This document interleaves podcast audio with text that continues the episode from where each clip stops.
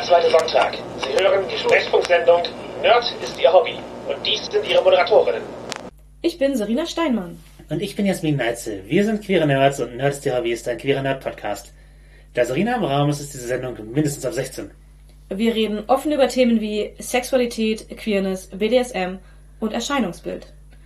Unser heutiges Thema ist Hintern.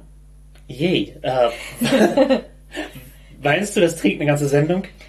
Ich glaube, Hintern nehmen genug Platz in unserem Leben ein und sind gewichtig genug, um eine ganze Sendung zu tragen. ja, for real. Wir haben es also auf unsere Liste der gemeinsamen Themen geschrieben, für die wir uns beide begeistern können. Und es war halt immer irgendwie drauf und jetzt haben wir uns entschieden, wir machen tatsächlich eine Sendung draus. Mhm. Ja, also ich hatte es auch nicht als Scherz aufgesetzt. ja, genau.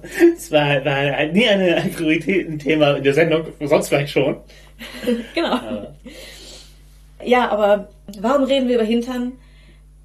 Offensichtlich es ist ein Thema in unserem Leben. Wir haben welche und wir mögen sie. Wir haben ein persönliches Interesse daran.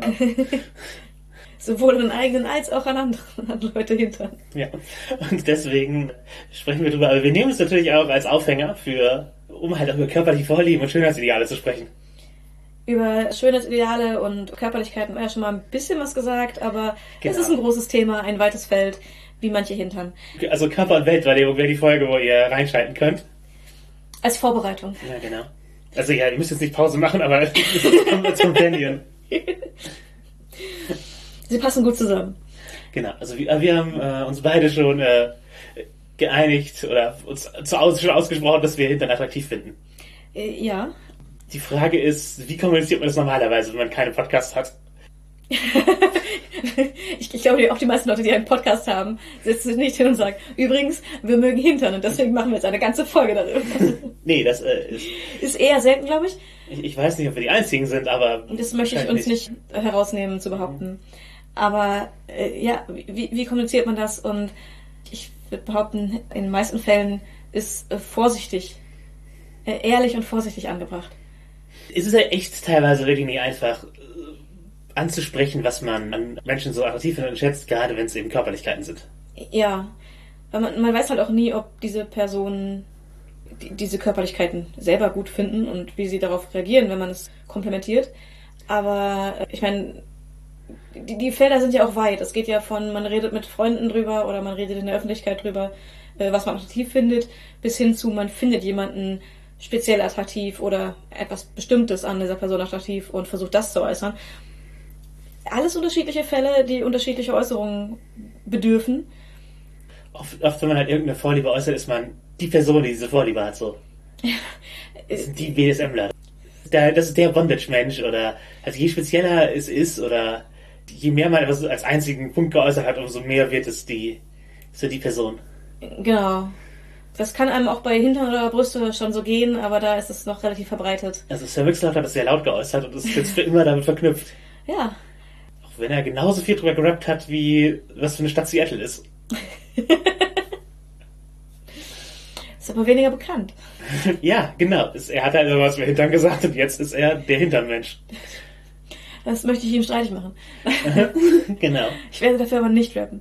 Ja, nein, man hat halt Vorlieben. Genau. Gibt Zweifel auch für Körperlichkeiten. Also es gibt bei mir auf jeden Fall Sachen, die ich körperlich attraktiv finde. Das mhm. ist, äh, lässt sich jetzt nicht, nicht abstreiten. Ich bin auch nicht die Person, die jetzt den einen Typ hat, der halt ein Abbild einer Person. Die Idealperson. Genau, also als Bisexuelle jetzt auch erstmal schwieriger, da nur eine Idealperson zu haben, aber. Äh, es ginge androgyn. Ja, nicht zwangsläufig, aber also ich, ich habe eher nach verschiedenen Geschlechterrollen äh, unterschiedliche Typen, die ich generell attraktiv finde. Aber es ist halt nicht eben so ein Abziehbild und Wer nicht so aussieht, hat keine Chance. Und wer so aussieht, find, den findest du sofort genau, attraktiv. Je Annäherung, desto attraktiv. Das, so ist es halt auch nicht. Ja, nein, bei mir auch nicht. Es gibt Körperlichkeiten, die ich attraktiv finde. Das ist auch teilweise ein bisschen nach Geschlechtsrepräsentation getrennt. Nicht alles, nicht immer. Es gibt Sachen, die sind universell bei mir.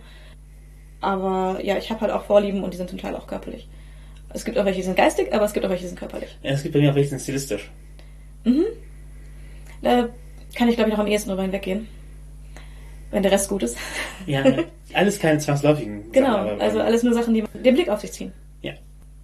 Aber ja, es ist auch okay, solche Vorlieben zu haben. Ja, also ich glaube eigentlich, dass die jeder Mensch hat, in irgendeiner Weise. Es gibt sicherlich asexuelle Menschen, die keine dergestaltigen Vorlieben haben. Äh, wahrscheinlich keine sexualisierten, aber ähm, ich gehe davon aus, dass auch diese Personen irgendwelche Charakteristika oder dergleichen bei Menschen vorziehen. Oder ästhetisch finden, ja. Es, genau, oder ästhetisch finden. Aber es geht ja, äh, es, Rein sexuell, sexuell, ja natürlich. Genau, es geht, es geht ja jetzt gerade um sexuelle Vorlieben, Anziehungskraft, weil sonst, also zu sagen, ich finde das sehr ästhetisch, ist ja nochmal eine ganz andere Qualität, als zu sagen, das ist etwas, was ich sexuell attraktiv finde. Absolut. Es äh, kann bei mir auch durchaus auseinandergehen, wen ich als schön und wen ich als attraktiv betreibe. Tatsächlich, das findest du auch Sach Leute attraktiv, die du nicht schön findest? Die, die ich zumindest nicht als in erster Linie schön beschreiben würde das ist halt eine, andere Ästhetik für mich, die mit meiner sexuellen Attraktion einfach nichts zu tun hat. Wenn ich jemanden außergewöhnlich schön finde, muss nichts mit Attraktivität zu tun haben für mich, also mit sexueller Attraktivität zu tun haben. Wenn ich jemanden sexuell attraktiv finde, dann finde ich den ganz bestimmt gut aussehend, aber nicht, vielleicht nicht im klassischen Sinne schön. Mhm. In der Hoffnung, dass das verständlich ist, wo für mich die Unterschiede liegen.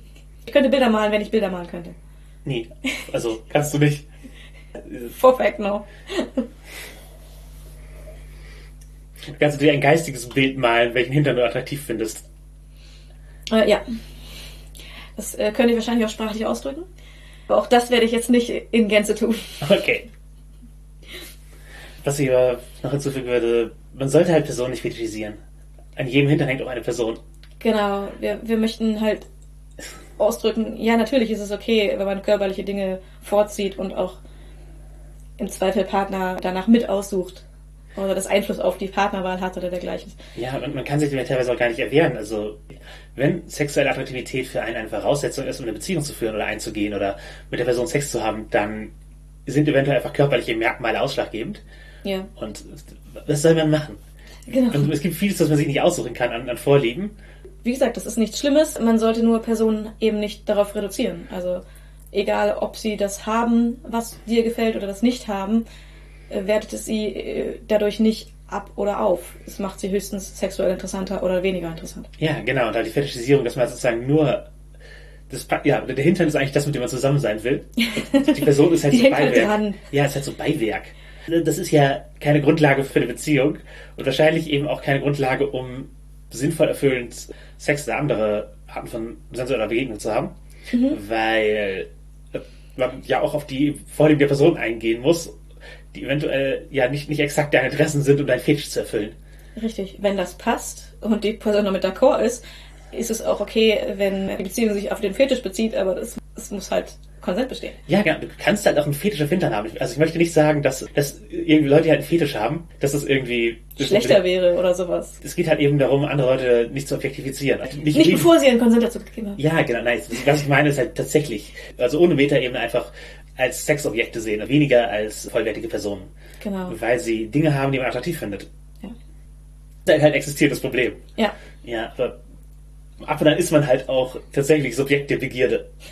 Das ist korrekt. Weil irgend, ja, irgendwas attraktiv findet, das begehrt. Also zumindest, wenn man eben, wie gesagt, allosexuell ist. Oder in einem Bereich von asexuell unterwegs ist, der grey genug ist, dass man solche Begierde empfindet. Ja. Da hat man vielleicht nicht unbedingt die Wahl, ob das passiert oder nicht, aber man hat immer die Wahl, ob man eine Person als Person sieht. Ja, und wie man handelt. Ja. Also man, man muss halt nicht automatisch halt nach jeder Begierde handeln. Ist, man hat immer ja noch, noch ein rationales Denken.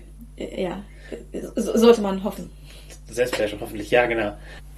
Haben deine Interessen an Körperlichkeit großen Einfluss auf deine Partnerwahl? Es hängt davon ab, in welcher Phase meines Datinglebens man fragt. Ich glaube, an meinen längerzeitigen Partnerinnen fand ich tatsächlich auch in diesem Sinne körperlich attraktiv. Oder Leute, in die ich verliebt war, auch tatsächlich. Mhm. Als ich Tinder durchgespielt habe. Ja, ich erinnere mich. Da ist nicht bei allen Leuten sind halt Bilder von Hintern zu sehen. Deswegen kann ich das nicht beurteilen, ob das, ob das da in meinem Interesse besteht. Und ich habe trotzdem Dates äh, geschlossen, das auch nicht als erstes da hinten um die Person rumgegangen sein. Und gerade wenn man Leute online, gerade wenn man Leute online kennenlernt, man kann, sieht man manchmal ja auch weder äh, noch gar kein Foto, sondern man, man, man kriegt den Geist und das, und das Schriftbild mit und das kann ich halt auch attraktiv finden. Ja. Aber mit den Partnerinnen, die, mit denen ich länger was hatte, die habe ich halt alle im realen Leben kennengelernt oder von Angesicht zu Angesicht. Und die hatten auch alle eben Körper, die ich als attraktiv beschreiben würde. Mhm. Aber ich schließe es jetzt halt nicht aus, dass einfach die Persönlichkeit und die Vorlieben so gut zueinander passen, dass, dass sie nicht meinem körperlichen Idealbild entsprechen müssen. Ich habe geschweige, dass das halt, wie gesagt, so fokussiert ist, dass es nur eine Sache umfasst. Also das ist jetzt ein Beispiel zu verwenden, aber attraktiven Butch-Style und dabei guten Anzug tragen ist halt auch was, was mich bei Damen wie Männern wie nicht-binären Menschen abholen kann. Halt eben eher Style und Auftreten als, als irgendwas Körperliches. Und das, mhm. das, das funktioniert halt auch. Ich glaube, Hintern finde ich bei Frauen auch relevanter. Also bei meiner Attraktion Frauen gegenüber ist das ein. Ist das, hat es mehr Einfluss? Ja, hat es mehr Einfluss als. Ja, das, das kann ich bei mir nicht behaupten. Ich finde Hintern aller Geschlechter sehr gut. Und ich würde nicht mal sagen, dass es Unterschiede gibt, welche Hintern ich bei welchem Geschlecht besser finde oder schlechter. Okay, ja. Haben deine Vorlieben Hintern oder nicht in deine Partnerwahl beeinflusst? Das ist schwer zu sagen.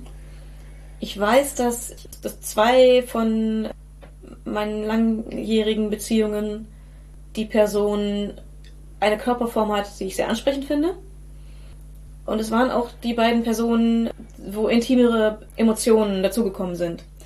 Aber ich glaube nicht, dass sie stärkeren Emotionen an ihrem Hintern hängen. Mhm. Also ich glaube, das ist ein bisschen Zufall. Aber die beiden Personen in meinem Leben, wo ich mich emotional gebunden habe, die hatten auch einen, einen irgendwo ähnlichen Körperbau. Ich würde es aber fast eher als Zufall einstufen. Ansonsten ist es eher was, wem gucke ich als erstes hinterher? Oder wem gucke ich eher hinterher und als andere für eine Beziehung oder auch nur mit wem ich eine Kurzgeschichte anfangen möchte, da ist alles andere wichtiger. Also es gibt halt Grundvoraussetzungen. Ich muss die Person auf irgendeine Weise attraktiv finden, aber es gibt jetzt nichts, dass ich sage, okay, ich mag den Hintern bei Frauen und nur Frauen mit einem so geformten Hintern finde ich attraktiv. Das ist nicht der Fall. Ja, du bist auch, hast du auch keine Körperteilfetische? Nie. Auch bei mir nicht auf Fetischlevel. Ich habe halt eher so eine Grundvoraussetzung von, ich muss das Gesamtbild prinzipiell attraktiv finden. Ja, ja, das, das ist halt auch oft, ne? Gesamtbild, Symmetrien und sowas. Genau, und da sind eben einzelne Dinge, die ich prinzipiell optisch ansprechend finde, sind dann für das Gesamtbild quasi irrelevant. Ja, um eine ansonsten scheußliche Frage abzuwandeln. Beeinflusst körperliche Attraktivität, ob du mit Leuten befreundet sein kannst oder eben nicht romantische und nicht sexuelle Beziehungen führen? Also als bisexueller Mensch ist die Frage, kannst du mit Frauen oder kannst du mit Männern eine Freundschaft führen, halt sowieso äh, hinfällig. Also sonst, sonst können wir mit keinen. Aber, äh, ich kann keine Freundschaften führen, weil ich alle Personen so sexuell attraktiv finde. Nein, es ist genau. so ein Bullshit. Äh, nein, das beeinflusst es auch überhaupt nicht. Also ich kann jemanden sexuell super attraktiv finden und es ist völlig irrelevant dafür, ob eine Freundschaft möglich ist oder nicht. Ja, also zum einen, ich kann auch mit Leuten, die mich bereits romantisch oder sexuell abgelehnt haben, noch weiter befreundet sein oder noch genau. eine Freundschaft danach entwickeln. Das ist mir mehrmals passiert und ich sehe es halt auch nicht als irgendeinen absurden Trostpreis oder so. Ich, nee. ich finde die halt attraktiv und ich habe auch sehr viele Freundinnen, die ich attraktiv finde, ohne jemals da ein sexuelles Bedürfnis denen gegenüber verspürt zu haben, sondern ich, ich erkenne halt einfach an, dass es attraktive Menschen sind, mit denen ich befreundet bin. Und finde das auch irgendwie, finde ich auch gut, aber halt mehr so auf einer ich gönne denen das eben, ne? Und äh, man freut sich manchmal von attraktiven Menschen umgeben zu sein, aber aber ich bin auch mit unattraktiven Menschen befreundet, was soll's? Also, ja. genau. Oder Menschen, die für einen selbst unattraktiv ja, genau. nicht ja. attraktiv werden. Ja, das ist immer halt aus meiner persönlichen Warte. Genau. genau, aber also ich meine, ich finde es manchmal schön, wenn ich im, im Kreis von Leuten bin und mich umgucke und denke, hey, hier sind hier voll viele attraktive Leute, voll gut. Das macht manchmal Spaß, aber das heißt noch lange nicht, dass ich jetzt irgendwie bei zwingend jedem davon Interesse daran habe, dass da mehr draus wird. Oder also genau, Freundschaft ist halt genauso cool, wie wenn was anderes entsteht. Ja. In vielen Fällen wertvoller. Weil die meisten Personen, mit denen ich eine sexuelle Beziehung hatte, entweder es sind auch Freunde von mir oder wenn die sexuelle Beziehung ist, ist halt der Rest der Beziehung auch vorbei. Und dann trifft man sich nicht mehr und das ist, finde ich, deutlich weniger wert als eine Freundschaft. Ja. Wenn man mal kurz die Körper aufeinander getroffen sind. Ja gut, aber das ist, also wenn man im Gedanken platonischer Beziehungen unterwegs ist, dann schließt sich, ja, das schließt sich alles nicht aus. Richtig, da das bin ich auch gerne dabei. Ja, diese Grenzen von Freundschaften und das muss eine Beziehung sein und man darf nur Sex haben. Also halte ich halt alles für Blödsinn. Aber wir haben da auch einfach andere Erfahrungen gemacht in ja. unserem Leben. Ich wollte es angesprochen haben, um dieses Klischee mal wieder auszuräumen, kann man nicht oft genug machen. G- Genau, also Und ja, auch als Subjekt der Begierde muss man halt nicht Leuten dahergreifen. Man kann das auch überwinden. richtig. Also ich habe auch Freunde, die mir gegenüber ausgedrückt haben, dass sie Interesse an sexuellen BDSM oder welchen sensuellen Beziehungen, was auch immer hätten, die ich abgelehnt habe, aus welchen Gründen auch immer. Und ihnen, das muss aber die Freundschaft nicht behindern. Ja, Ich habe da einmal von jemandem die Rückmeldung bekommen, ich habe gesagt, ich bin offen für eine Freundschaft, ich bin nicht offen für sexuelles etc. Und äh, ich habe eine Weile später dann die Rückmeldung bekommen, dass die Person das gut fand, dass ich es einerseits sehr früh gesagt habe, als ich gemerkt habe, dass vielleicht diese Person das anders sieht. Mhm. Ich habe es sehr, sehr früh mitgeteilt und ich habe es auch so gemeint. Und die Rückmeldung, die ich bekommen habe, war, dass es schön war und die Person sich gewertschätzt gefühlt hat dadurch, dass ich dann eben auch Energie da reingesteckt habe, eine Freundschaft aufzubauen. Ja. Und es nicht einfach nur als Barriere benutzt habe und, Ja, und- sie nicht mehr an mich reingelassen ja genau. Und emotionales Interesse ausdrücken. Finde ich halt auch immer, das, das machen man als erwachsene Person eigentlich viel zu selten. Also, dass man als Leute sagt, hey, ich finde dich auf einer emotionalen Ebene attraktiv, interessant, lass uns mal irgendwie besser kennenlernen und Freunde werden, so. Mhm. Das ist halt, also Kinder machen sowas, glaube ich, ständig, so, lass uns Freunde sein. Erwachsene zu selten. Genau. Und ja, natürlich kommt da auch wieder die, der Moment, wo Ablehnung möglich ist, aber wenn nicht, dann hat man eben vielleicht einen Kontakt Dann hergestellt. früher. Ja, man, ja, genau. We like big butts, aber können wir wirklich nicht lügen? Also ja, wir schätzen Hintern. Ich, optisch wie haptisch in meinem Fall. Durchaus. Das Big ist jetzt Definitionssache, also das ist nicht zwingend. Es ist nicht, nicht endlos nach oben oder unten skalierbar. Anwesend ist, ist, ist die Wichtigkeit. Ja, genau, aber ähm, also mit dem können wir wirklich nicht lügen. Wie offen geht man jetzt mit solchen Spezifika um? Ich hatte auf jeden Fall schon das Erlebnis, dass ich mich halt auch echt lange nicht getraut habe, zu äußern, was ich attraktiv finde. ja. Also es liegt vielleicht auch an, an Unsicherheiten und eventuell auch daran, dass ich eben praktisch in, in einer in eine Männerrolle gedrängt aufgewachsen bin. Und zum einen hatte ich eben Angst vor Zurückweisung durch meine Peer Group, wenn ich etwas äußere, was nicht dem entspricht, was sie cool finden.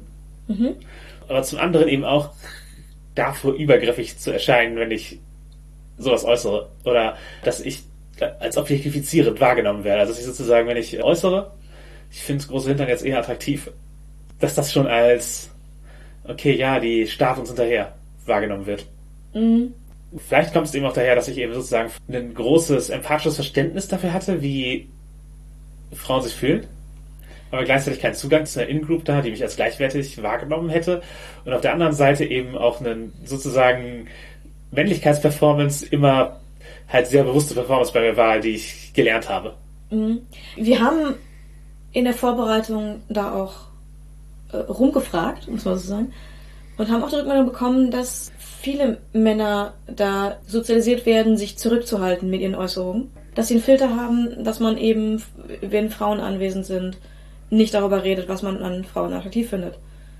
Um nicht objektifizierend oder übergriffig zu wirken. Oder halt Leute, die nicht so aussehen, wie man es selber persönlich attraktiv findet, irgendwie, dass das nicht als Beleidigung oder Zurückweisung rüberkommt. Genau. Gleichzeitig kenne ich es halt aus der Schulzeit so, dass sich die pubertierenden Jungs hingestellt haben und laut darüber geredet haben, wie geil sie Brüste finden.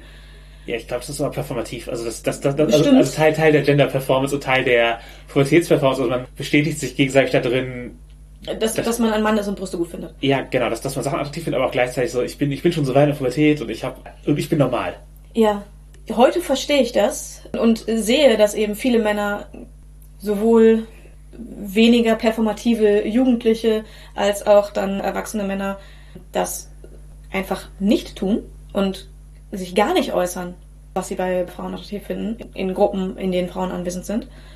Aber das nimmt man halt auch äh, gerade als Teenager oder als junge Frau einfach nicht wahr. Was Ja. man wahrnimmt, sind die Männer, die da stehen und rumbölken, welche Körperlichkeiten von Frauen sie jetzt geil finden und dann starren sie Frauen an. So, das ist das, was man mitkriegt. Wir leben halt auch in einer patriarchalen Rape-Culture und manche Männer müssen auch erst lernen, dass Frauen keine Objekte sind und gleichwertige Menschen. Das, was ihnen äh, von der Gesellschaft einfach äh, aus zweiter Hand oder rein diffundiert vermittelt wird, ist eben, dass das der richtige Weg ist, sich zu verhalten. Dass das eben nicht mit den Gefühlen von Frauen interagiert. Und ja, praktisch erst zu lernen, dass dem nicht so ist, habe ich halt auch bei einigen meiner Freunde beobachtet. Sozusagen, dass sie erstmal Erstmal diese Performance mitgemacht haben und dann Reflexion Ja. später kam. Ja, ja, genau. Zuerst mal so mit sexuellen Gefühlen umzugehen. Mhm. Und halt, ja, Übergriffigkeit jetzt halt war wahrscheinlich bei denen nur verbal, hoffe ich. Ich habe zumindest nichts mitgekriegt, dass es über das Verbal hinausgegangen ist, aber das halt erstmal zu überwinden und ja, Frauen als gleichwertige Menschen kennenzulernen. Man, man, manche, manche machen diesen Schritt halt nie. Ja. Selbst wenn die Beziehung haben. Und dadurch ist es eben bei uns auffällig gewesen. Als Mädchen haben wir da halt in Öffentlichkeiten gar nicht drüber geredet. Aber untereinander hat man sich halt ausgetauscht, was, was oder wen man aktiv findet. Wobei ich da auch noch nicht, mich nicht besonders beteiligt hatte, weil ich relativ wenig in meinem Umfeld aktiv fand, was an meinem Umfeld lag, glaube ich. Und ich dann auch oder eher später auf Personen beiderlei Geschlechts getroffen bin, die ich attraktiv fand, wo ich dann erst benennen konnte, was ich attraktiv finde, was ich vorher einfach nicht wusste. Also das war aber dann sehr eben im sicheren Rahmen, zu Hause hat man darüber geredet. Und ich, es ist jetzt immer mehr, dass gerade bei gleichaltrigen Frauen, ich bin jetzt Mitte 30, krieg's aber jetzt auch viel von Jüngeren mit, dass es normaler geworden ist, sich zu äußern, was man attraktiv findet. Was prinzipiell finde ich das gut. Also prinzipiell sollten auch Frauen als sexuelle Wesen existieren dürfen und ihre Bedürfnisse äußern und das halt auch halt nicht nur Nicht nur zu Hause. ja nicht nur zu Hause und nicht nur ja der archetypische Märchenprinz, genau wie Männer ein paar Brüste oder heutzutage vielleicht, ein paar, äh, vielleicht ein Hintern. Also es ist halt ist ja schön, also idealabhängig. Genau. Das Sixpack mit Penis drauf, das, das halt nicht. Also, was ich dabei aber auch bemerke, ist, dass manche Frauen dann auf eine Weise äußern, die ähnlich wahrgenommen werden kann wie das Gepose mit äh, große Brüste und es auf eine ähnlich äh, verletzende Weise äußern. Was ich glaube, was sich einerseits wie eine Emanzipierung anfühlen kann, weil man eben etwas macht, was man selbst erlebt hat, wie Männer reden, für sich selbst nimmt, um auch seine Sexualität auszudrücken. Ja, genau, sozusagen halt Ermächtigung dadurch, das auch auf dieselbe Weise auszudrücken, klar. Genau. Dabei sollte man aber vielleicht nicht aus dem Blick bekommen, dass es eben nur ganz spezielle Typen sind, die sowas äußern und die bei einem nicht gerade be beliebt sind, Ich, weil ja, man es auf diese Weise, weil, weil es auf diese Weise geäußert wird. ja, ich, also im öffentlichen Raum erlebe ich es weniger, aber halt ja in, in Peer Groups mehr. Mhm. Aber auch schon durchaus auf halbwegs öffentlichen Plätzen schon erlebt. Ja, in einem Gespräch, das man mithören kann, theoretisch, aber nicht, also ich habe es jetzt noch nicht erlebt, dass, also ich habe wenig Catcalling von Frauen erlebt und wenn, schwingt die Gewaltebene nicht mit. Ja, auf jeden Fall. Aber eben, sagen wir, in der Innenstadt laut geführte Unterhaltungen, dass Leute durchaus äh, nicht nur lauschen wenn, müssen, um es mitzukriegen, sondern Ja, ja, gut. durchaus mitkriegen, wenn Gut. über Körperbilder geredet wird und teilweise auch eben objektifizierend geredet wird. ich sehe da halt auch echt viele Unterschiede. Also wenn du, wenn du generell über Körperbilder redest, also da kann, kann man plakativ werden und es Ja. direkt sagen, wenn man über Anwesende redet, Das ist, oder wenn man über Körperbilder redet, denen ein anwesender Mann oder eine Frau oder was auch immer gerade eben nicht entspricht, dann sollte man eben, sagen wir mal, die, die, die Emotionalität und die Empathie mitbringen. Das ni- nicht in der Weise auszudrücken, die die Person verletzt. ja. Also nicht halt sagen, ey, fuck skinny bitches, sondern eher so, ich, ich finde halt das und das attraktiv. Ja. Ich, ich, ich mag weite Hüften oder sowas. Ist mein Schönheitsideal. Also das ist was, was du halt ausdrücken kannst. Und nicht, du bist, ich finde dünne Menschen so hässlich, ist unglaublich. Ja. Das- Oder, oder wer nicht, wer, wer nicht mindestens hier den und den Körperbau hat, der braucht bei mir gar nicht erst ankommen. Wer, wer nimmt sowas schon in die Richtung? Ja, genau. Und wenn da, und auch ey, wenn da eine Freundin dabei sitzt, der ein Freund so aussieht, so ist, so, ey, wer nimmt sowas schon, ist halt auch wieder eine Aussage, wo, wo, wo die sich dann denkt so, the fuck? Ja. Selbst, Warum wertest du mich jetzt ab? Und, und wenn du nicht weißt, wie die, die Partner oder ehemaligen Partner dieser Person ausgesehen haben, kann das halt auch sein. Ja, genau. Also deswegen, man kennt die Vorlieben teilweise nicht der, der Leute, auch weil sie manchmal, weil eben manchmal nicht die Sicherheit ist, das performativ zu äußern. Aber also generell eben über seine Vorlieben sprechen und von mir aus dürfen das Frauen auch im öffentlichen Raum tun. Ja, natürlich. Ich bin auch der Meinung, dass Männer das durchaus im öffentlichen Raum tun sollen. Das, da sollte es eben keine, eigentlich keine Trennung geben. Genau, nicht übergriffig und nicht abwertend, würde ich sagen. Das Genau. ist da, das ist halt der Punkt. Gut aussehende und Leute, die- und Leute, die nicht gut aussehen, haben beide Gefühle. Und, äh, die kann man, gerade wenn eben es gehört werden kann, berücksichtigen. Ja. Kann sowohl verletzen werden, wenn man das Gefühl hat, nur darauf reduziert zu werden, als auch abgewertet zu werden dafür, dass man eine Qualität oder ein, etwas, was jemand als Qualität wahrnimmt, nicht besitzt. Ja, wenn man gerade über was schwärmt, also über ein Mhm. Aussehen, was man gut findet.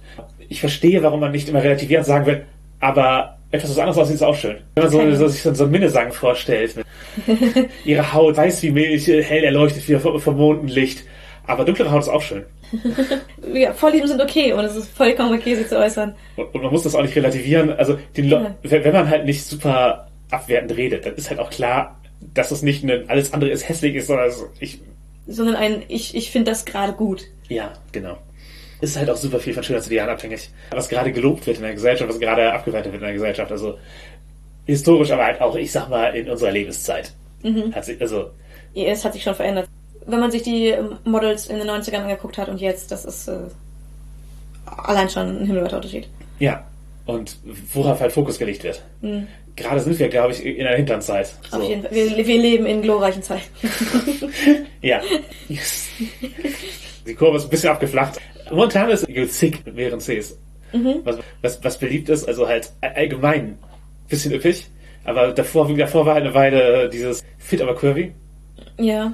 Dafür irgendwann super skinny. Ja, äh, dann gab es einmal Hintern, nur. Äh, Nur Leute sind Hintern. Also Schönheitsideale verschieben sich halt auch ein bisschen, was halt so gerade die, die, die attraktiven äh, Leute sind, wo die Mehrheit es anerkennt. Also mein Schönheitsideal war halt mal unbeliebter, als es jetzt ist, sozusagen. Wurde halt auch schon durchaus geschämt dafür, als ich noch männlich repräsentiert habe, dass ich es mal, wenn ich es mal geäußert habe, so. Was du gut findest. Ja, also in der Disco rumgesessen, dann so irgendwie, hey, wie findest du attraktiv? Ja, findest du die hinten, würdest du die attraktiv finden, so generell? Also ja, vom Körperbild ja schon, ja. Ach was, ey, die ist viel zu dick für dich, mach die nicht schlechter, als du bist. Oh. Also, oh. Weil ich, Von, von der Äußerung her. ja, ich wurde halt, also ich wurde halt schon so als normschön wahrgenommen in dem Moment, glaube ich. Ja, und das. Ja, eine sehr unschöne Und Äußerung. ich einfach genuin war das eher ein attraktiver Mensch, wo ich da halt gefragt wurde. Ja. Und äh, ja, nur weil sie nicht dem, dem Körperbild entsprach. Die, dass diese Person attraktiv gefunden hat, mein, mein Gegenüber. Aber, Ja. Äh, ja, nee, das war halt dann, war halt auch dann nicht mehr der Moment, wo ich, also, wo ich mit der Person viel drüber geredet habe. Ja, offensichtlich. Äh, Das ist mir tatsächlich nie passiert, wobei ich äh, ab und zu. Also ich habe schon mehrmals wahrgenommen, dass wenn dann ich in eher unter Frauengruppen oder so darüber geredet habe, was ich attraktiv finde, gerade wenn es darum ging, was ich bei Männern attraktiv finde, dass dann auch mit Überraschung reagiert wurde, aber nie, nicht mit so einer Ablehnung. Überraschung im Sinne von, das, das, ach, das ist dein Typ oder eher Überraschung, ach, das gibt's. Zum Teil beides, also ach, das gibt's, dass Leute das als Typ haben, sogar au- auch. Ja. Was ich dann auch dachte, so, ja, natürlich. Es gibt alles. Genau, aber teilweise auch als Überraschung so, ach, das ist dein Typ. Also kam beides vor. Ich oute mich da einfach mal. Ich mag es halt durchaus bei Männern, wenn die sehr, sehr schlank sind. Ich finde das sehr attraktiv und da schaue ich halt hinterher.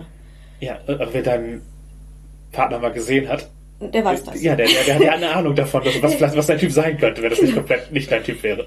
Mein Mann entspricht meinem Typ. Und ich mag es halt eher, wenn ich die so im Gänze umarmen kann. das war sozusagen. Und ich habe kurze Arme. So. Und ich mag es halt, wenn die schlank sind. Ich finde das attraktiv. Und ich gucke da auch gern hinterher. Und ich weiß es halt sowohl von Männern, die meinem attraktiven Bild entsprechen, als auch von einigen Frauen, dass dann ja darauf zum Teil herabgesehen wird. Und das finde ich sehr unangenehm. Also jetzt nicht für mich, bei mir ist das vollkommen egal, ob das, aber ich finde das einfach unangenehm. Warum wird auf, auf bestimmte Körperbilder herabgesehen oder andere überhöht? Ich glaube, dass die Gesellschaft eher fettphobisch ist. Mhm. Oder fettdickfeindlich. Weil die, weil es einfach momentan noch strukturell mehr festgesetzt ist, allein vom Gesundheitssystem und so. Was da, was übersehen wird, wie, wie sehr ist halt als, ihr Bein ist gebrochen, dann nehmen sie mal ab. Das wirkt zum Teil so, ja. Ja, das ist eh- ähnlich wie bei Transleuten. Ihr Bein ist gebrochen, kann es an den Hormonen liegen? Das ist ja die erste Frage, aber Gerade bei äh, männlicher Repräsentation gibt es eben auch das Gegenbeispiel, dass eben zu klein, zu dünn als nicht männlich genug gesehen ja, wird. genau, halt so ein weirde toxische Maskulinität aber auch allgemein, dass Body Positivity nur in Abgrenzung zu Skinny Bitches existieren darf, finde ich auch unangenehm. Ja. Also ich verstehe den Drang, sich vom Mainstream abzugrenzen mit so einem Schönheitsideal. Ich verstehe auch im Zweifel den Drang zurückzuschlagen. Ja, und, und halt auch mal, ja, sowas was wütend auszudrücken, auf jeden Fall. Aber man man sollte es halt nicht in tatsächliche Verachtung für Menschen anderer, Körpertypen ausarbeiten. Auch, auch, Menschen, die Privilegien haben, aufgrund ihres Körpertyps oder halt zumindest keine Marginalisierung erfahren, haben trotzdem halt nicht, nicht verdient, dass, dass du es dann halt zu deiner Aufgabe machst, denen, denen das Leben schwer zu machen oder äh, dich immer davon abzugrenzen im Sinne halt. Es, manche Komplimente sind halt auch keine richtigen. Also sowas wie, wenn halt eine Frau, die halt nicht super dünn ist, es muss nicht mal übergewichtig sein oder äh, nicht mal, nicht mal dick. Äh, Wenn einfach eine Frau ein Bild postet und dann, äh, wo man irgendwie ein bisschen Bauch oder sowas sieht, und dann äh, erst der erste Kommentar drunter ist, ey, nur Hunde spielen mit Knochen. Das ist als Kompliment gemeint. Das ist kein Kompliment. Genau, es ist, ist einfach eine Abwertung von anderen Leuten, die auf dem Bild nicht zu sehen sind. Ja. Und gleichzeitig im Zweifel eine Sexualisierung dessen, was man sieht, ungefragt. Ja, oder halt auch, ja, ich habe ja selber gerne was zum Anfassen. Ja, ey, schön für dich, aber der, der Wert dieser Person, er, misst sich halt nicht daraus, was du sexuell attraktiv findest. Also ja, vielleicht ist es ein sexy Bild, was da gepostet wurde, aber es ist halt trotzdem kein Kompliment, etwas auf deine eigene Sexualität zu beziehen, auf dein, was, was, was dich halt aufgeheilt. Also du, du musst als Subjekt der Begierde nicht Mitteilen, dass du so wirklich Begierde bist. ja, oder genau. Und wenn eben auf einer, auf, vielleicht auf eine andere Weise. Ja, es kann, es kann super unverfänglich sein. Sehr schönes Bild. Aber du siehst richtig gut aus. Das sind natürlich halt allgemeine Sachen. Oder halt auch echt tolle Figur. Das sind, das sind alles Sachen, die man, die man sagen kann, denke ich, und die, die weniger verfänglich sind als dieses äh, auf die eigene Sexualität beziehen oder Abwertung von anderen. Ja, Leute müssen nicht in Abgrenzung schön sein, sondern können auch für sich schön sein. absolut. Und ich habe das auch, auch, auch selbst schon erfahren, wenn man ein Bild postet und dann reihenweise Kommentare bekommt. Da haben es manche äh, durchaus mit Formulierungen hinbekommen. Ich habe aber durchaus eine ganze Reihe an Kommentaren mal bekommen, die im Prinzip auf ey, geiler Arsch, ich hole mir jetzt auf einen runter hinausliefen. Die habe ich nicht geschätzt. Nee. Das war ein, tatsächlich ein Bild, das ich wieder gelöscht habe, weil mir es einfach zu dämlich war und ich nicht wissen wollte, ob die meinen Arsch geil finden oder nicht. Also ich, ich- hatte das, das Bild durchaus gepostet in, im, im Wissen, dass man, dass eine Kehrseite ja. gut in, in Szene gesetzt war. Ja. Und sie hätten das von mir aus auch äh, sich gerne daran erfreuen können, aber sie müssen mir das nicht auf diese Weise sagen. Spätestes runterholen ist ein zu viel Detail. Äh, Richtig. Äh, geiler Arsch ist nur plump formuliert. Ja, aber auch da, muss ich sagen, ist schon, ne? Freut man sich auch nicht, nicht zwingend drüber. Ja, hätte, wäre eine, also hätte eine andere Formulierung dir geholfen. Äh, eure, Äh, eure, Kehrseite mag, mag mich wohl zu entzücken, heute weit. Nein, hat nicht geholfen. Es, gab alles an Formulierungen von drei Seiten Text darüber, was für ein schönes Foto das sei und wie inspirierend man es fände, bis hin zu, ey, geiler Arsch. All- Alles war vorhanden und ich fand die fast alle unangenehm, weil aus jeder davon herauszusehen war, dass sie nur ausdrücken wollten, dass sie es geil fanden, das zu sehen. Ja, Und das interessiert mich nicht. Das ist schön für sie. ja. Das betrifft mich nicht. Ist auch nicht deine Art von Exhibitionismus. Äh, Nee.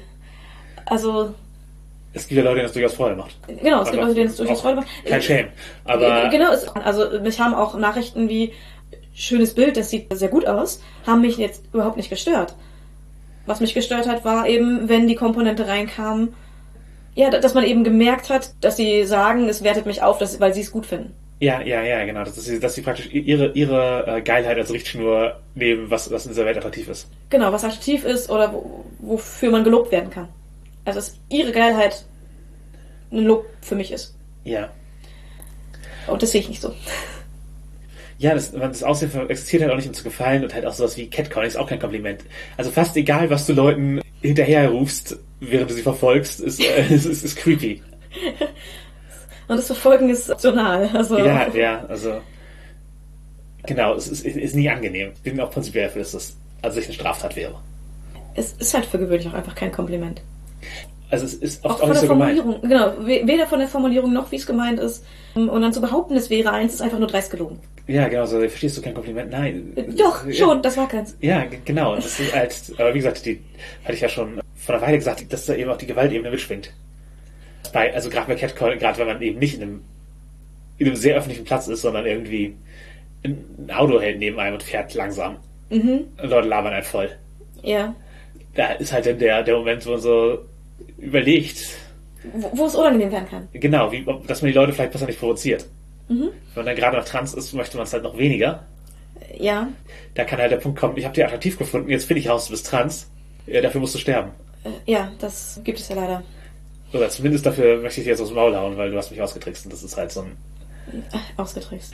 Weil sie eine Transfrau begehrt haben, müssen sie jetzt praktisch ihre, ihre männliche Dominanz wiederherstellen, indem sie der Gewalt antun. Ja, und genauso bei, wenn sie irgendeine Frau begehrt haben und die lehnt sie ab, müssen sie ihre Männlichkeit wiederherstellen, um, indem sie sie einschüchtern oder gewalttätig werden. Oder abwerten. Oder- halt, oder sie abwerten. Halt plötzlich das Aussehen beleidigen. Genau, bist du doch total hässlich. Ich habe mich geirrt, mäßig. Ja, ja, genau. Das ist von einer Sekunde zu einer kannst du umschwingen. Ja. Also ist auch so ein klassisches Online-Ding. Ablehnung und dann sofort kriegt man, kriegt man Schimpftirade. Mhm. Wie scheiße und, und hässlich man ist. Wobei das gibt's im Catcalling live genauso. Haben wahrscheinlich die meisten von uns schon erlebt. Ist halt wirklich also keine positive Dreingabe, die man so bekommt, wenn man weiblich gelesen wird. Ja. Ich, Ich, ich, ich, ich, finde es halt verstörend, weil ich, also ich habe nicht von Jugend praktisch äh, Angelernt, Mechanismen- äh, mit ge- zu leben? Genau, ich habe keine Mechanismen entwickelt, damit emotional umgehen zu müssen. Das sollte niemand müssen, aber genau, für mich war es was als es anfing, hat es dich sehr verwirrt, ja. ja verstört eher. Ja. Also ich, mir war klar, dass das passiert vorher. Ich bin ja nicht blind durch die Welt gelaufen, aber also ja, es, es war halt verstörend, wie es sich anfühlt. Mhm. Man kann auch gute Komplimente machen, um mal hier von diesem ganzen düsteren Kram wegzukommen. Genau, man kann auch gute Komplimente an Fremde machen. Ja, man darf halt nicht objektifizieren erstmal. Das würde ich sagen, das ist die Grundlage. Also halt sowas wie, ey, wirklich gute Schuhe. Ja, das kann man immer und zu jedem sagen. Das, glaube ich, ist ein Kompliment, das jeder gut finden kann. Wenn sie jetzt nicht gerade jemanden wiederbeleben oder ein Telefongespräch führen. Ja, zu unbeschäftigten Leuten kann man sowas sagen. also, ein Telefongespräch führen, da, da würde ich noch sagen, kommt drauf an, mit wem. Das weißt du ja nicht, wenn dir jemand entgegenkommt, der, am Handy redet oder so. Also wenn du Leute ansprichst, es wirkt halt immer so, als ob, du, ob sie ein Gespräch wollen. Und, äh, ganz großer Tipp, Leute, die vielleicht Kopfhörer drauf haben, Vielleicht oder, nicht oder in der ansprechen. Bahn sitzen und lesen und so, die, das Die kannst du als beschäftigt beschäftigt, nehmen, genau. Ja. Also also du musst den Leuten nicht zwingen, Kopfhörer abzunehmen und sie sagen, dass ihre sind. So wichtig kann das dir nicht sein. Und, und wenn, dann kannst du es immer noch anders ausdrücken. Genau, dann, das, das, Drauf zeigen, Daumen hoch. Habe ich schon gemacht bei Leuten, die irgendwie beschäftigt wirken, also die, die Kopfhörer drauf hatten. okay, ja, ich, Das, ich mache im öffentlichen Raum wenig Komplimente. Also ich mache ich mach Fremden eigentlich keine Komplimente. ich schon. Ich habe mir das zum Teil tatsächlich angewöhnt. Ja, gut, es ist als Frau gelesene Person auch, auch viel einfacher. Ja, Mal direkt zu sagen, weil äh, es wird immer als Kompliment gewertet. Auf die Weise, wie ich sie mache, werden sie auch nicht als Versuch des Gesprächseinstiegs gewertet. Hm? Und das liegt daran, dass ich eben es quasi zurufe. du bleibst bleib nicht stehen, stehen. du sagst es und gehst weiter. Ich sage es meistens in der Bewegung, wenn die Leute dann ein Gespräch anfangen wollen würden, hätten sie Gelegenheit dazu, aber sie sind nicht dazu gezwungen und in den meisten Fällen tun sie es auch nicht. Was man immer halt das Kompliment machen kann, auch gerade so Internetbildern, was es immer gibt, komplimentiere Sachen, für auf die Leute einen Einfluss haben. Mhm. Das kann natürlich die Inszenierung des Hinterns sein, aber das ist dann eher ein Kompliment an den Fotografen. Außer es ist ein Selfie, aber, Ja, genau. aber dann kann man halt guter Bildwinkel. Mhm. Also die Leute wissen, was gemeint ist, das was man attraktiv fand wahrscheinlich, wenn sie den Fokus drauf gesetzt haben in dem Bild, das sie schießen. Ja. Aber es wird anerkannt, dass da ein Skill hintersteckt. Mhm. Und genauso sind halt Kleidung, Frisuren, Stil. Stil. Also es gibt so viele Sachen, die auf die Leute einen Einfluss haben, wo, wo man was finden kann, um Kompliment zu machen. Ja.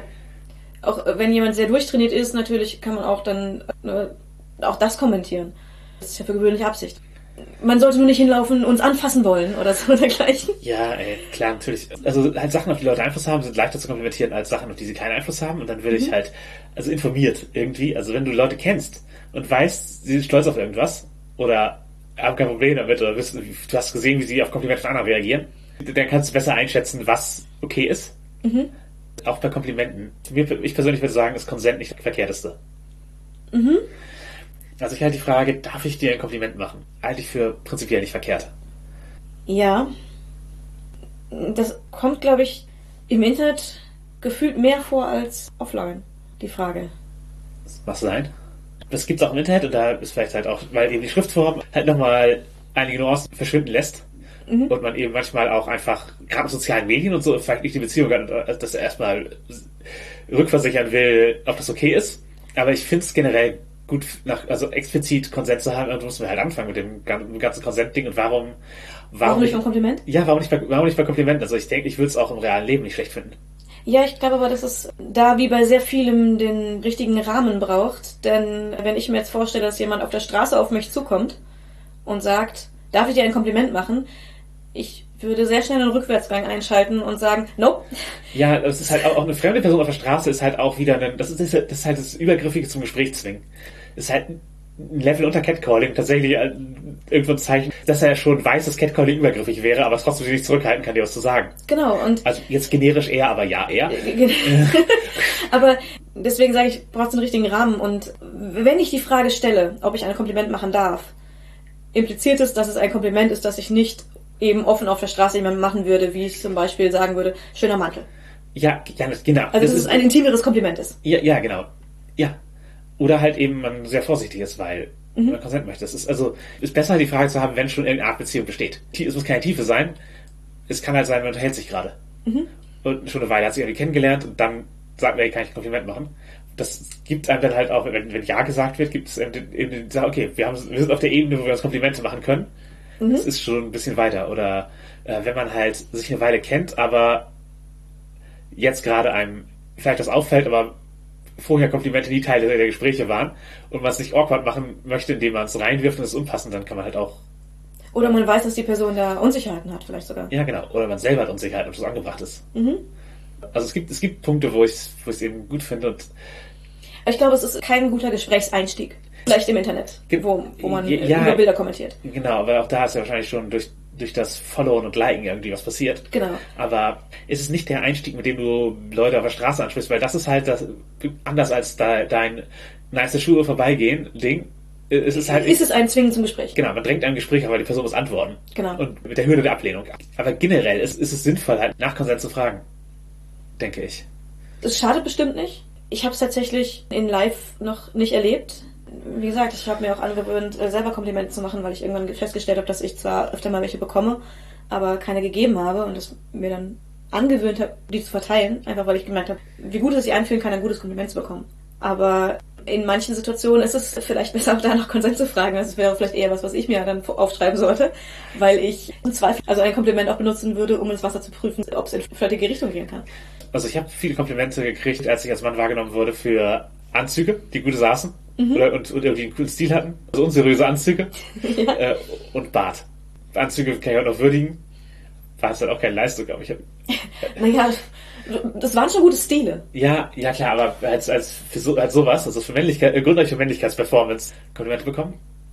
Das. Genau, ich habe halt selten welche gemacht und musste das halt auch erstmal lernen, wie das als weiblich gelesen in so einer Peer Group zu machen. Ich habe da auch teilweise eben noch Hemmungen, mhm. Komplimente zu machen, weil ich, also wenn die Person mich eben nicht als nicht als vollwertige Frau wahrnimmt, dann wird es, es eben vielleicht doch übergriffig.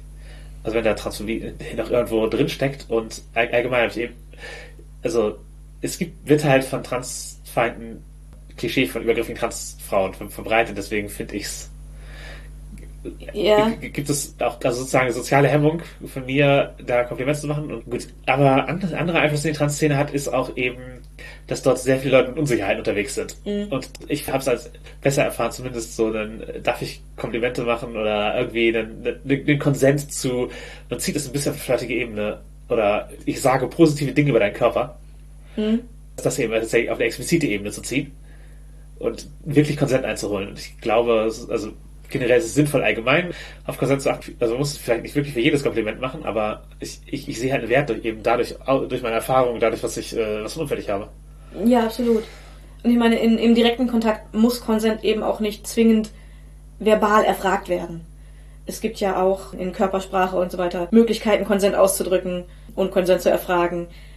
Aber das ist eben eine sehr persönliche Sache und wenn man sich nicht sicher ist, durch Körpersprache zu kommunizieren, dass ein Kompliment angebracht ist, finde ich jetzt schwer. Oder die Frage, dass man gleich ein Kompliment machen, also wie, da, da, da, da gehst du ja schon in die Pantomime um das. Um Nein, ich, ich dachte jetzt eher einfach an, auf, auf welchem Level, wenn man jetzt schon flirtet, dann mitten im Flirten ist, dann kann es durch das, wie reagiert wird auf bestimmte Sätze, einfach schon ja, ja, ja, offensichtlich das, das kann sich hochschaukeln, auf jeden Fall. Genau, das, das, das, das ist soziale Dynamik. Also ich, ich, ich fände es halt komisch, wenn man schon halb im Bett äh, gelandet ist, zu fragen, darf ich ein Kompliment machen an deinen Hintern, den ich schon seit einer halben Stunde bekrabbel. Es gibt Zeitpunkte und Rahmen und manchmal ist der Konsent auch, auch schon da und, Genau. und Wo man ich weiß es. wo ich es auch sinnvoll finde, für explizit zu fragen, ist eben, was aus einer Machtposition tut. Also wenn man eben halt männlich gelesen wird oder körperlich sehr überlegen ist der anderen Person oder sozial, dann ist halt so eine Frage auch ein Zeichen, dass ey, ich respektiere Grenzen. Also wenn man das Nein auch wirklich respektieren kann und, äh, und sagen, ich, ich, ich weiß, dass es unangemessen sein kann und ich und ich überlasse es dir, ob du das willst. Das ist halt auch ein Zeichen. Ich bin mir Konsent und so bewusst, was halt, wie gesagt, wieder Rape Culture, es sind nicht alle. Und deswegen sehe ich da halt auch eine Frage nach Konsent sinnvoll. Ja. Wo bei bestimmten sozialen Überlegenheiten sollte man es einfach komplett lassen. Ja, natürlich, es gibt Konstellationen, wo Komplimente nicht angebracht sind. Richtig. Aber die Schönheitsideale betreffen uns natürlich auch echt alle irgendwie. Hast du schon mal irgendwie Shaming erlebt, dass du nicht den Schönheitsidealen entsprichst? Oder? Ähm, ja, durchaus. In der Schulzeit war das sehr, sehr viel. Ich bin halt klein. Ich sah, oder ich sehe immer noch jünger aus, als ich bin. Das habe ich auch in der Schulzeit und habe zwar Hintern, aber nicht so richtig viele Brüste. Es sind nur zwei. Und, nee, ich habe tatsächlich in meiner Schulzeit es erlebt, dass mir solche Dinge gesagt wurden wie, lass dir erstmal richtige Brüste wachsen, bevor du bei den Erwachsenen reden kannst. Und da war ich fast 18, also, und die anderen waren jünger als ich. Also, solche Dinge ist durchaus vorgekommen. Aber halt auch, ja, ausschließlich in der Schulzeit. Es ging nicht um Schönheitsideale, sondern eher um Gender Performance in meiner Schulzeit, was, das, was sowas angeht, aber halt so richtig gut aussehen habe ich mich auch nicht gefühlt. Und eine Weile habe ich sozusagen, als ich mit meiner männlichen Performance meinem eigenen Schönheitsideal entsprochen. Also es war, ich sag mal, eine falsche Euphorie oder für, also in den, Fehl, in den Fehlentwicklungen. Also ich habe halt gemerkt, dass ich mit meinem Körper super unzufrieden bin, dass irgendwas nicht klar geht und habe dann aber halt sozusagen einfach meine im Rahmen, im Spektrum Männlich, der Männlichkeit meine Performance verändert zu dem Moment. Ich will zwar jetzt aus meiner Butchphase ausdrücken, aber Also zu dem hin, was du attraktiv findest an Männern. ja, genau. Ich würde auch behaupten, das ist nicht der schlechteste Umgang. Äh, Nee, aber genau, es, ist, es war halt nicht der richtige Weg. Jetzt äh, im Nachhinein, und ich, wenn ich da erkannt habe, dass ich trans bin, hätte ich es halt einfach ein paar Jahre früher machen können. Aber genau, ich, ich habe halt sozusagen da meinem Schönheitsideal für Männer halbwegs entsprochen. Und jetzt nähe ich mich meinem Schönheitsideal für, für Damen halt auch an, irgendwie. Transition Goals. Ja, also mein Hintern war auf jeden Fall Transition Goals. Ja. Also, es mir wachsen zu lassen. Es ist, äh, ist ein Glück soweit. Ja, ich, ich erinnere mich an, an die Gespräche. Ja. Ich habe erst über die Zeit so mitbekommen, was eigentlich an, an Körperteilen so attraktiv finde, weil es halt doch eher ein Gesamtbild bei mir ist Ja. und ich das gar nicht so, so unbedingt festmachen konnte. Und ich habe halt früh gesagt bekommen, dass es ganz viele gibt, die so Hintern toll finden und so. Also gerade auch als ich damit gehadert habe, dass ich eben in Hosen nicht reinpasse, in Kleider nicht reinpasse, weil ich unterschiedliche Kleidergrößen oben und unten habe, weil mein Hintern einfach mal ein, zwei Nummern größer ist als der Rest äh, in deutschen Kleidergrößen. Und da wurde mir dann quasi Mut gemacht von teilweise Mitarbeiterinnen im Kleidungsgeschäft, dass das halt aber auch was ist, was ja als Schönheitsideal gelten kann. Und inzwischen ist es verbreiteter, Ja. kam dann aber auch so langsam auf. Also da war halt noch dieses ganz schlank und große Brüste war, war zu dem Zeitpunkt, glaube ich, sehr Schönheitsideal. Und äh, es wechselte dann. Ich habe mich eigentlich nie als in den Schönheitsidealen gesehen oder bewertet. Bist du ein eigener Typ? Dem nähere ich mich aus Versehen gerade an. Also bei mir ist das kein, kein Goal. Ja, also ich mag halt so, so wellige Haare und so ganz gerne und irgendwie in den letzten Jahren plötzlich bekam ich wellige Haare und so ein bisschen rundlichere Gesichter finde ich bei anderen oft sehr attraktiv. Und bei mir selbst mag ich es eigentlich gar nicht und dann habe ich zugenommen und so ein Gesicht gekriegt, wie ich es bei anderen attraktiv finde und war so, huh. Also ich hätte auch nichts dagegen, wenn ich wieder abnehme und das loswerde, aber irgendwie nähere ich mich gerade meinem eigenen Typ an. Ja, ich hab's halt jetzt manchmal sozusagen, Le- Leute, die ich attraktiv finde auf Fotos sehe oder so, dann, dann okay, sehen wir eigentlich, also von der Figur her eigentlich relativ ähnlich. Ach, das ist ja auch nicht das schlechteste Gefühl Nee, eigentlich, oder? nee wirklich, also ich finde es ja bestätigend, dass, dass man hinter mir gewachsen ist, ist, ist eine Sachen, die von den Hormonauswirkungen, die mir am meisten tägliche Bestätigung geben, dass mein Körper auf dem richtigen Weg ist. Nicht, dass andere Sachen nicht auch, also das Fettumverteilung äh, trifft, betrifft halt den ganzen Körper und so. Ja, dein Körper hat sich auch, auch einfach sehr verändert. Das, der Hintern ist auf jeden Fall ein Teil davon, äh, der, der sichtbar ist. Aber wenn wir bei uns selber sind und wir Rollenspielerinnen sind, baust du also deine Vorlieben in deine Charaktere ein? Also als Vorlieben oder als wie sie aussehen? Also ich habe einige Charakter gebaut, die attraktiv sein sollen und die ähnlichen Schönheitsidealen entsprachen, wie ich sie habe. Also einige Charakter, die halt die nicht super skinny sind, ja, spiel die halt so. Ja. Die habe ich halt, halt jetzt nicht im Gastblut zu sagen, als Wix-Verlage gebaut. Also, sie sind nicht, das ist nicht meine, das ist meine Idealfrau. Deswegen habe ich sie gebaut und ich finde es immer geil, sie zu spielen. Ich gebe sie nicht aus, soll das machen, kein Shame. Also, warum auch nicht mal das versuchen zu spielen, was man gut findet. Da halt auch mal so ein Erlebnis. Jemand hat sich den Charakterbogen angeguckt, weil DSA halt irgendwie so grob Größe und Gewicht und so drauf stand.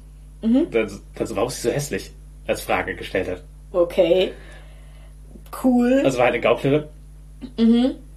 Und dann die Frage, ja, warum ist sie so hässlich als Gauklerin? Die, die ist nur nicht dünn. Ja, cool. Wie, wie, soll man auf sowas antworten? Ja, weiß ich halt auch nicht. Ist, ist sie nicht. Vergleich meine Antwort. Ja. Also meine Gespräche beim cis-männlichen Freundeskreis haben sich halt auch verändert, also bei einigen. Mhm. Die halt vorher sehr über ihre Vorlieben und so mit mir gesprochen haben. Tun sie das nicht mehr? Das jetzt halt nicht mehr tun. Hm. Ich, ich muss gestehen, ich weiß es gar nicht so. Mit manchen rede ich halt drüber, und ich bilde mir ein, dadurch, dass ich relativ offen und versuche, wertfrei, also halt ohne jemanden abzuwerten oder so, darüber zu reden, dass das andere auch tun. Ja. Also ich weiß for fact, dass das passiert, dass andere dann mit mir über solche Dinge zum Teil mehr reden. Aber ich kann dir nicht sagen, ob es, ob das in erster Linie nicht Frauen oder ja Interpersonen sind. Das könnte tatsächlich sein. Ich bin mir nicht sicher. Auch for fact, dass es Männer gibt, die mit mir darüber reden. Halt, ich habe es halt gemerkt, sozusagen, zumindest bei dem Freundeskreis, mhm. der solche Sachen äußert, äh, dass weniger geworden ist. Ja, es ist weniger geworden ist, wahrscheinlich auch, was auch wahrscheinlich in dem Frauenbild bis zu einem gewissen Grad liegt, dass sie es eben doch als eine andere Qualität wahrnehmen. Ich will nicht mehr als Teil der, der In-Group auf diese Weise gesehen werde. Mhm. Fühlt sich das für dich eher doof oder eher gut an, weil du als Frau gesehen wirst oder weil du, weil du ausgeschlossen wirst? Es ist halt, es wird halt. Also, mhm. ich, eigentlich möchte ich die Gespräche mit solchen Leuten auch nicht mehr führen.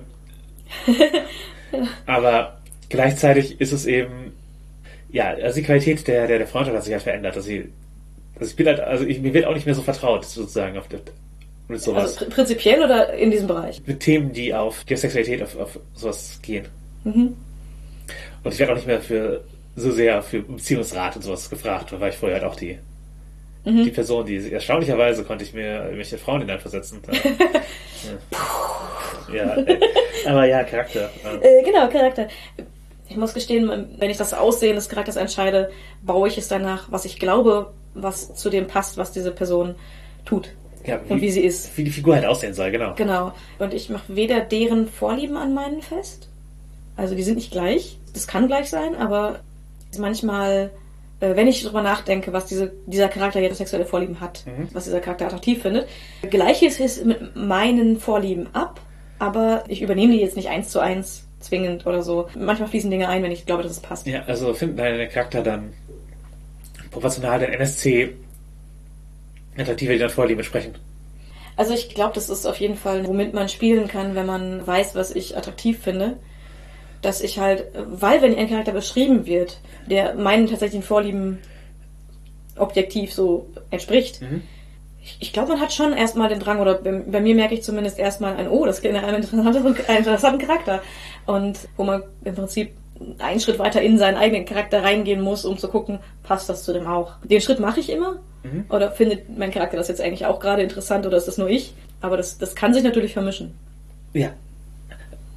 Aber, also oft kriegt man es ja auch gar nicht mit, ob also je nachdem, was dein Typ ist, ob ein anderer Charakter deinem Typ entspricht. Ja. Weil, also wie oft werden denn, jetzt sagen wir Hintern, also wie oft beschreibst du den Hintern deiner Charakter?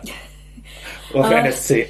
Ausschließlich, wenn es mit speziellen Vorteilen oder so in Verbindung steht, dass der Charakter vielleicht sich aus Wege der Vereinigung hypnotische Hintern geholt hat. Mhm. Dann beschreibe ich es mit, ansonsten eigentlich nicht. Ja, es, ist, es sind schon eher spezielle Charakterkonzepte oder spezielle Abenteuer, wo, wo man das bei NSC halt äh, genau mitkriegt. Wenn ich bei jedem NSC beschreibe, dann vermutlich, weil irgendwas dranhängt. Ja, man müsste das mal abchecken. Aber ich glaube, in mehr Rollenspielbüchern werden große Brüste erwähnt als Hintern. Projekt für euch, liebe, liebe Hörer. Zählt also NSC-Beschreibung, wie oft Brüste, wie oft Hintern vorkommen. Aha, wir sind interessiert. Also ich glaube, also ich, ich weiß auf jeden Fall, dass das was wie großbusig und aufgeschlossen ist, eine Beschreibung, die von dem NSC in einem des Abenteuer drin ist. Ja, ich, ich erinnere mich. Es gab auch mal einen plotrelevanten Hintern in äh, dem DSA-Abenteuer, das war in der, in der Quanius-Küste, gibt es ein Abenteuer, wo jemand im Wahn was in der Prostituierten Hintern gekratzt hat. Das ist eine Rune, die die Spieler herausfinden müssen, wie die Rune aussieht. Das heißt, sie müssen praktisch den Hintern der Prostituierten finden, bevor es abgeheilt ist. Der plotgebende Hintern. Ja. ist jetzt, ich muss zugeben, keins meiner Lieblingsabenteuer, aber das ist, der plotrelevanteste Hintern, der mir bisher untergekommen ist. Klingt auch ein bisschen amüsant. Ja, den Notschnitt haben wir schon erwähnt bei DSA. Ja. Ja, äh, ansonsten, ich hab, ich weiß es bei, bei Orpheus, äh, ein World of Darkness System, wo man so Geisterjäger, die in einem Startup arbeiten, das Geisterjagd spielt. Ich finde das prinzipiell schon mal ganz cool klingt. Das ist ein sehr gutes Spiel, aber ja, auf jeden Fall, da gibt es für Erscheinungsbild bzw. Appearance die Spezialisierung Nice Ass. Ja. Das kann man, kann man mal so nehmen. Ja. Hab ich. So viele Rollenspiele haben halt für Hintern gar keine Werte. Sakrileg. Ja, ja, schade. Um mal ehrlich zu sein, wenn es nicht gerade tatsächlich um ein sehr sexuell angehauchtes Abenteuer geht, ist doch oft einfach nicht wichtig. In der Regel relevant. Ja, es gibt ansonsten aber Illustrationen halt oft Hintern. Mhm. Wo, wobei ich auch noch erwähnen möchte, dass hypnotischer Hintern nicht das einzige gibt, was es in hypnotisch gibt. Nee, die kannst du auch hypnotische Brüste kaufen, hypnotische Lippen habe ich für meinen Charakter gekauft bei. Ich, ich, ich glaube auch, es gab auch hypnotisches Gemächt. Ja, gab's auch, ja. Genau, Also, also man es- kann, kann halt auch, auch einfach den Landsknecht mit ablenkendem Suspensorium spielen. Mhm. Es gibt dann anderen Abzüge auf Klugheit, glaube ich. Es gibt einfach Klugheit. Ein Charakterkonzept, das man so spielen kann, wenn man bei DSA ein bisschen die Regeln biegen möchte. Die asexuellen Sieben. man baut eine ganze Heldengruppe, die alle asexuell sind, weil das läuft nur auf Leute, die Anziehung haben. Und kauft sich so viele hypnotische Körperteile, wie man so hinkriegen kann, dass egal, dass aus jedem Blickwinkel alle zu sehen sind. Dann betritt man den Raum. Und, alle, Alle Leute Leute werden dümmer. Genau, die kriegen halt für jedes sichtbaren Merkmal, also bis zu 14 Klugheit Abzug oder so, wenn, wenn, Leute, wenn, sagen wenn alle Leute hypnotische Brüste und Gemächt haben und, und treten, halt, treten halt rein, von vorne zu sehen. Brüste zählen übrigens später noch nur einzeln und nicht Ja, jeder einzeln. ja, genau, man kann nicht doppelt hypnotische Brüste kaufen. nee, aber genau, also die, die asexuellen Sieben betreten den Raum und es gibt dann halt eine hohe Punktzahl an Klugheit einfach abgezogen für alle Leute, die sie prinzipiell attraktiv finden können. Deswegen äh, ein, ein schönes Charakterkonzept. Ich weiß nicht, ob mein Hintern diese Wirkung hat. Klugheitsabzug im realen Leben durch Körperteile ist mir, glaube ich, noch nicht untergekommen. Aber durch Attraktivität habe ich mich manchmal schon dümmer gefühlt. Das ist, also, also es ist sozusagen das. Ich halt, weil ich von Leuten so beeindruckt war, irgendwie. So. Bist du schon mal gegen eine Laterne gelaufen wegen? Nein, nee, aber ich bin halt, hat halt, also letztens, einfach weil ich so ein, ein Klischee-Desasterbottom bin, war- bin ich halt längst gehabt eine Frau gesehen. Ich hatte hochhackige Schuhe an und sie war halt ohne hochhackige Schuhe größer als ich und attraktiv dabei. Da habe ich auch so innerlich so, ah. Das passiert mir halt selten. Ja, ich bin sowohl schon mal, weil ich immer mit der habe, gegen eine Laterne gelaufen, als auch, dass ich es schon ausgelöst habe bei Personen. Also das hält sich die Waage. Okay, äh, immerhin, das, das, das, das, das, ist, das ist gut. Also du, Aber andererseits bin ich auch schon gegen Laternen gelaufen, ganz ohne eine gut aussehende Person in, äh, in der Gegend. Also, also du bist, du bist nicht sicher, ob es daran lag. nicht hundertprozentig, aber auf, es, es hat auf jeden Fall meine Ablenkung beigetragen. Stichwort asexuelle Sieben und mehrere Coverteile ins Bild halten. Es, es, es passiert in Comics halt ständig. Also bei so Comic-Covern und manchmal auch bei Rollenspielillustrationen, dass halt Bilder so gezeichnet werden, dass das Hintern und Brüste gleichzeitig im Bild sind. Mhm, äh, total natürlich. Objektifizierende Sachen. Also es bringt halt nichts, das zu, beschrei äh, zu beschreiben, weil es geht halt echt um die Bilder, wie es so absurd ist. Deswegen wollen wir euch einfach, und das kommt in die Show Notes, die Hawkeye Initiative empfehlen. Da werden äh, Comic-Bilder, wo weibliche Charaktere objektifiziert gezeichnet werden, nachgezeichnet von KünstlerInnen und sie ersetzen die halt durch Hawkeye, dass einfach ein männlicher Charakter dieselbe Pose macht. Und dieselbe Kleidung trägt. Kleidung trägt. Denselben Schnitt, einen ähnlichen Schnitt, also ähnlich revealing, oft. Und Es ist einfach nur albern und es offenbart, wie albern diese Posen sind. Genau, es, es, es, es zeigt halt auch, was man sich gewöhnt hat in der Comic-Szene. Ja. Und ja, macht einfach Illustrationen, die vielleicht für, für Leute, die nicht nur auf die plumpsten Klischees und primären Merkmale reinfallen, attraktiv sind. Mhm. Gibt halt auch mehr LeserInnen wahrscheinlich. Also, es ist, also mich wird was eher davon abhalten, Comic, also was zu kaufen.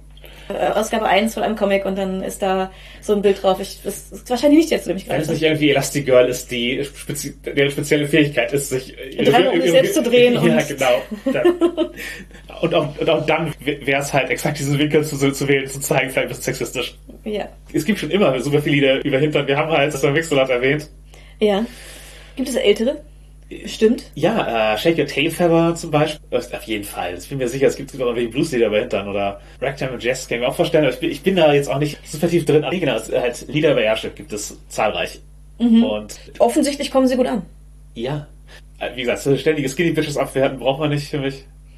Äh, Für mich auch nicht so direkt. Wo wir gerade dabei sind, ich möchte einmal ein- eine Lanze für Wet as Pussy brechen. Da kommen aber die Hintern auch nur als Nebencharaktere vor. Ja, äh, am Rande gibt es halt Textzeilen wie If you eat my ass, you bottom feeder. Mhm. Nee, wa- warum ich es erwähnen will, ist, weil das ein Lied ist über sexuelle Vorlieben. BDSM gleichwertig mit anderen Sachen behandelt. Also es ist halt einfach in einer Reihe von sexuellen Vorlieben werden BDSM-Praktiken genannt und zwar auch gleichwertig von derselben Person switchmäßig halt dominante und submissive. Also es wird halt sowohl gesagt, put him on his knees, give him something to believe in, aber auch I never lost a fight, but I'm looking for a beating. Also es ist ein Lied, wo BDSM in beiden Rollen gleichwertig gesehen wird. Das ist selten genug. Ja, und ein Lied über die sexuellen Wünsche von Frauen, was auch sehr selten ist. Ja, genau. Es lehnt sich halt in den Stereotyp von, ich nehme das Geld auch mit rein. Aber jedes Lied kann nicht alles erfüllen. Äh, Ja, richtig. Ich finde es in dem Sinne eben, wenn man das Lied nur halbherzig oder nur bis zur Hälfte hört, kann man da sehr in dem so alle Frauen sind Nutten Klischee Vorurteil äh, hängen bleiben, was halt Bullshit ist, aber sie ownen es für sich und das das ist in Ordnung. Genau. Ja, also prinzipiell, also Lieder über, über Körperteile und über wie geil bin ich eigentlich und wie gut sehe ich aus, sind halt von Frauen auch irgendwie qualitativ was anderes als von Männern. Wobei ich jetzt wirklich, äh, also es verwechselt halt wirklich als stilprägendes Lied. Ja, Jetzt, äh, auch da natürlich wird, halt abgegrenzt, Mhm. aber, aber es ist generell halt ein, ich finde es eher positiv. ja, ich auch. Aber ja, es gibt viele, viele Lieder in die Richtung und Prinzipiell Lieder Body Positivity im Hintern gerne. Äh, Megan Trainer ist jetzt vielleicht nicht das beste Beispiel. Und sie hat Booty halt noch nicht zurückgebracht, als ob sie je weg gewesen wäre. Ich bitte dich. Es ist, es ist, okay. Es ist niemals, niemals out. nee, genau. Und wenn, braucht man halt nicht sie, die es zurückbringt. Genug davon, die erste gibt's im Video. Jetzt hätten wir natürlich die Gelegenheit, über BSM-Zeug zu reden. Ja, die können wir gerne nutzen. Die sind Hintern ja durchaus auch eine beliebte Sp- Spielplattform. Spielfläche, Spielbrett und so. und so. Spielbrett, also als Spielbrett habe ich häufiger Rücken erlebt. Spielbrett bin ich halt. Genau. Spielfläche passt besser. Ja, ja, genau. Aber es gibt ja irgendwie die, die Rücken mit dem Hinterntyp bei BDSM, also beziehungsweise bei, Bei, bei, bei Spanking. bei, bei Impact Oder Play. Impact Play. Ja, also lass, lass uns kurz mal Begriffe machen. Genau, Begriffe. Also, es gibt Impact Play. Das ist Impact halt Aufprall, wenn Leute geschlagen werden. Und das Oder als Spiel. schlagen lassen. Eine Person wird geschlagen und, in der Regel schlägt sie jemand anders oder sie sich selbst. Aber Impact ist halt der, ist halt Der Schlag. Genau, man spielt, man spielt mit dem, mit dem Gefühl des Aufpralls, Mhm. des Schlags. Und da kann halt, da fällt halt viel drunter. Untergruppe und eine sehr beliebte Spanking. Also versohlen, über, übers Knie legen. Ja. Auf den Hintern hauen.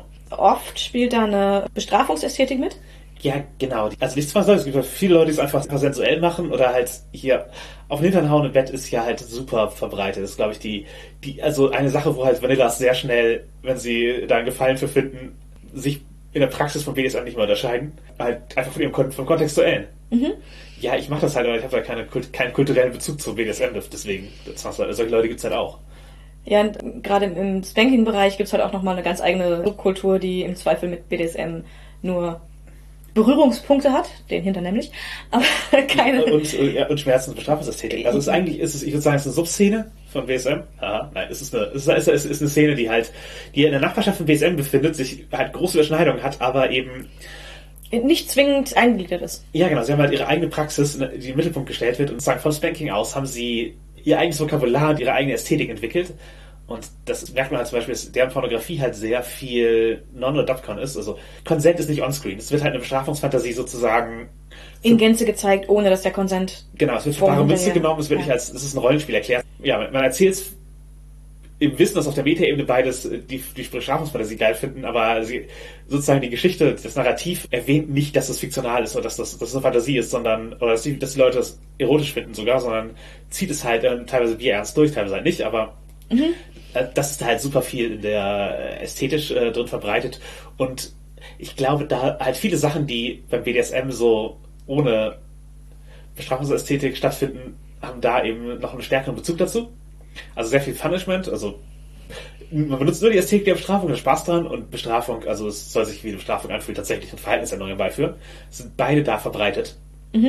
Und halt auch wenig Überschneidung mit den ganzen anderen. Also was die Fesselsachen tauchen halt eher auf als, halt als etwas, um Leute daran zu hindern, sich zu wehren, während sie geschlagen werden. Während sonst dann Bondage ein ganz eigener, riesiger Bereich ist. Oder sein kann. Genau. Also auch, auch in der normalen, allgemeinen BDSM, in normalen BDSM, äh, auch in der allgemeinen BDSM-Szene gibt es halt Leute, die Fesselungen oder irgendwelche Arten von Befestigungen von Körperteilen einfach nur benutzen Und es gibt dann auch da wieder den, den Block der, der Bondage-Szene, wo es eben um spezielle Techniken und so weiter geht. Kennt, kennt man Rollenspiel vielleicht auch.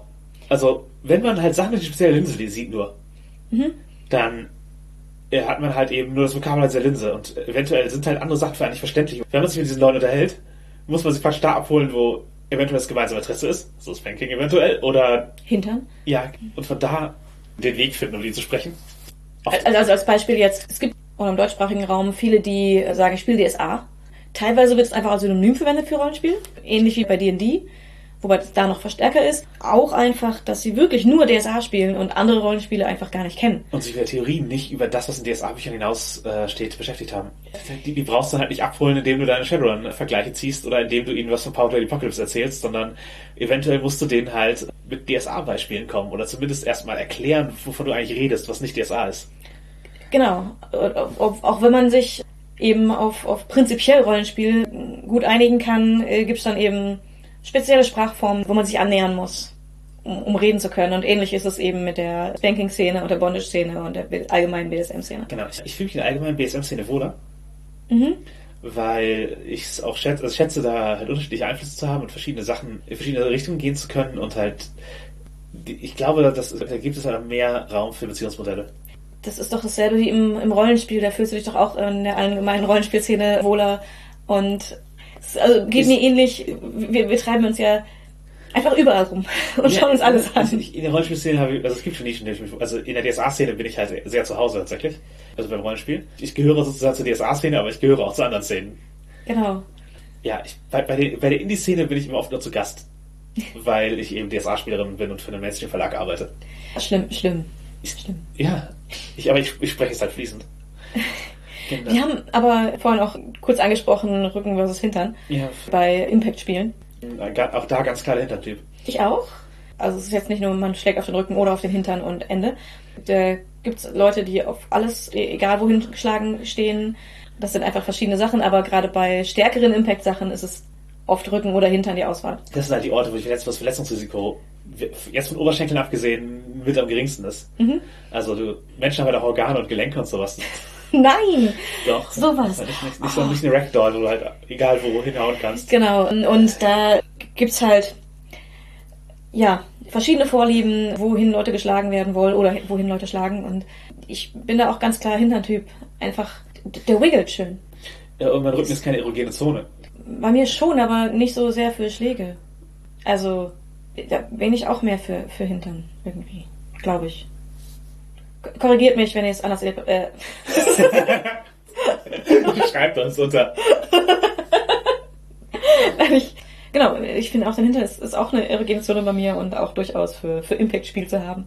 Aber genau, es gibt auch verschiedene Schmerzgeschmacksrichtungen einfach beim Schlagen und geschlagen werden. Ja. Die beiden beliebten sind Sting und Thud. Oder ähm, Süß und sauer. Nein, nein, das, ist- das, das eine ist das, eine ist eher stechend Oberflächenschmerz und das andere ist eher tiefer Muskelschmerz. Mhm. Aber im Prinzip hat jedes Schlagwerkzeug und jede andere Handhaltung macht ein anderes Gefühl. Und die machen qualitative Unterschiede. Ja, es gibt unterschiedliche Genres. Äh, ja, Also man kann sich da reinnörden. so richtig. Also es gibt aber tatsächlich keine Sommelier-Sprache, dass man universelle Ausdrücke für sowas hat. Wir, Nee, richtig, das, äh, die, die, ja, die Unterhaltungen sind auch schon sehr beschreibend, genau. Nach- Also es gibt durchaus welche Sachen, wo ich sagen würde, dass sie Nachgeschmack haben. Auf jeden Fall. Also dicke Rohr- Rohrstöcke-Dinger, die haben halt, dadurch, dass sie halt erstmal den normalen Aufprall haben, aber dann, dann praktisch einen satten Nachgeschmack, während äh, die Basis als Ding ist. Mhm. Es haben äh, viele ähm, Dinge aus Metall auch. So- Soweit zu den Schmerzgeschmacksrichtungen von Spanking und Impact Play.